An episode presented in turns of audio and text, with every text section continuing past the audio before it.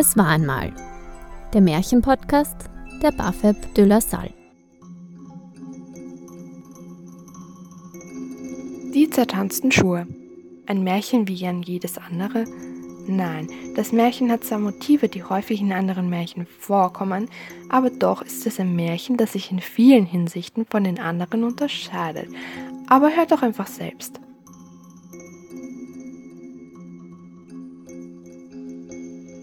Es war mal ein König, der zwölf wunderschöne Töchter hatte. Die zwölf Töchter haben in einem Zimmer geschlafen, in dem ihre Betten nebeneinander gestanden haben. Jeden Abend hat ihr Vater die Türe verriegelt, und doch waren jeden Morgen die Schuhe der Prinzessinnen zertanzt. Da rief der König aus, dass derjenige, der herausfindet, wo seine Töchter in der Nacht tanzen, eine seiner Töchter zur Frau nehmen darf. Wer scheitert, verliert sein Leben. Nach kurzer Zeit hatte sich ein Königssohn gemeldet, der es wagen wollte. An einem Abend wurde er in ein Zimmer, das einen Schlafsaal stieß, geführt.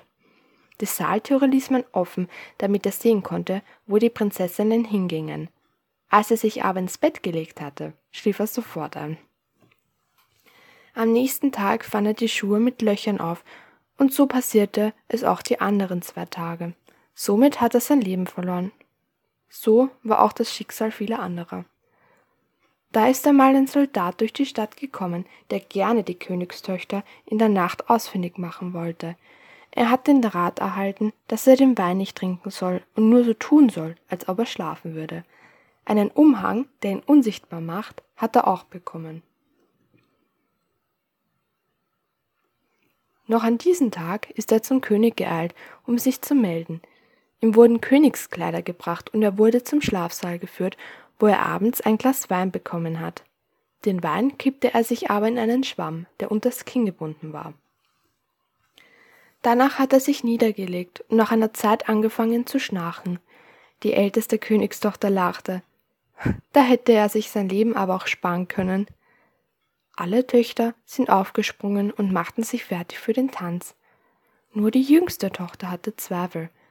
Mir ist wunderlich zumute, gewiss widerfährt uns ein Unglück. Niemand hat sie ernst genommen, da ja schon so viele andere bei ihnen waren, die auch nichts bemerkt haben. Die sind sicher gewesen, dass der Soldat schläft. Die Älteste ging zu ihrem Bett und klopfte, und das Bett sank in die Erde, so dass ein Geheimgang entstanden ist. Die Prinzessinnen stiegen hinab, der Soldat mit dem Umhang, der ihn unsichtbar gemacht hat, hinterher. Auf der Treppe steigt er der Jüngsten aber aufs Kleid, woraufhin sie sich erschrocken hat. Wer hält mich am Kleid? Du bist auf meinem Haken hängen geblieben, erwiderte die Älteste nur. Sind sie so weit hinabgestiegen, bis sie vor einem wundervollen Baumgang, der aus glitzernden Silberblättern standen. Der Soldat wollte sich einen Ast abbrechen, doch die jüngste Tochter hat das gehört und hat zu ihren Schwestern gerufen. Das ist nicht richtig. Habt ihr den Knall gehört? Erneut sagte die Älteste. Das sind die Freudenschüsse, weil wir unsere Prinzen bald erlöst haben. Sie sind weitergegangen in zwei andere Baumgänge, wo sich der Soldat jeweils einen Ast abbrach, weil die Blätter davon aus Gold und Diamant bestanden. Jedes Mal hat man es knacksen gehört, und jedes Mal hat es die Jüngste den Schwestern gesagt. Doch die Schwestern sind ihrer Meinung treu geblieben. Es sind Freudenschüsse.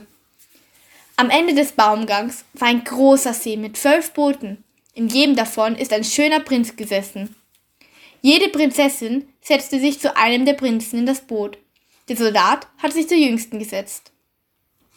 Der Prinz bemerkte das zusätzliche Gewicht und hat gesagt, ich weiß nicht, das Schiff ist heute viel schwerer und ich muss aus allen Kräften rudern.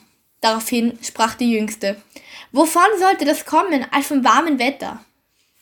Sie sind zu einem hell erleuchteten goldenen Schloss hinübergerudert und tanzten dort bis um drei Uhr morgens zu Pauken und Trompeten mit ihren Prinzen. Der Soldat hat immer wieder Wein getrunken, was die Jüngsten beunruhigt hatte, aber die Älteste redete die Angst immer wieder aus. Als alle Schuhe der Töchter durchgetanzt waren, haben sie aufgehört, haben sich von den Prinzen verabschiedet, indem sie ihnen versprochen haben, nächste Nacht wiederzukommen und sind dann auf gleichem Weg wieder zurück zum Schlafraum. Der Soldat voraus, damit er sich wieder unbemerkt ins Bett legen kann. Vor dem sind wir sicher, sagte eine der Prinzessinnen, als sie ihn schnarchen gehört haben. Sie haben ihre Kleider ausgezogen, die Schuhe unter das Bett gelegt und schliefen die restliche Nacht durch. Der Soldat ging auch noch die zweite und die dritte Nacht mit, und beim dritten Mal nahm er noch einen Becher mit. Nach den drei Tagen hat es zum König berichten müssen. Die Töchter standen aufgeregt hinter der Tür und haben zugehört, was der Soldat so alles erzählte. Er erzählte, ihre zwölf Töchter verbrachten die Nächte mit zwölf Prinzen in einem unterirdischen Schloss in der Mitte eines Gewässers. Er hatte die Wahrzeichen in der Hand und hat sie ihm dem König überreicht, der sie erstaunt angenommen hat. Der König ließ seine Töchter holen und fragte sie, ob der Soldat die Wahrheit gesagt hat. Da Leugnen nichts geholfen hat, rückten sie schließlich mit der Wahrheit vor. Welche meiner Töchter möchtest du heiraten? fragte somit der König. Ich bin nicht mehr so jung, deswegen gebt mir die älteste eurer Töchter. Noch am selben Tag hat der Soldat mit der ältesten Tochter geheiratet, und die Prinzen des unterirdischen Schlosses wurden noch so lange verwünscht, wie die Prinzessinnen bei ihnen getanzt hatten.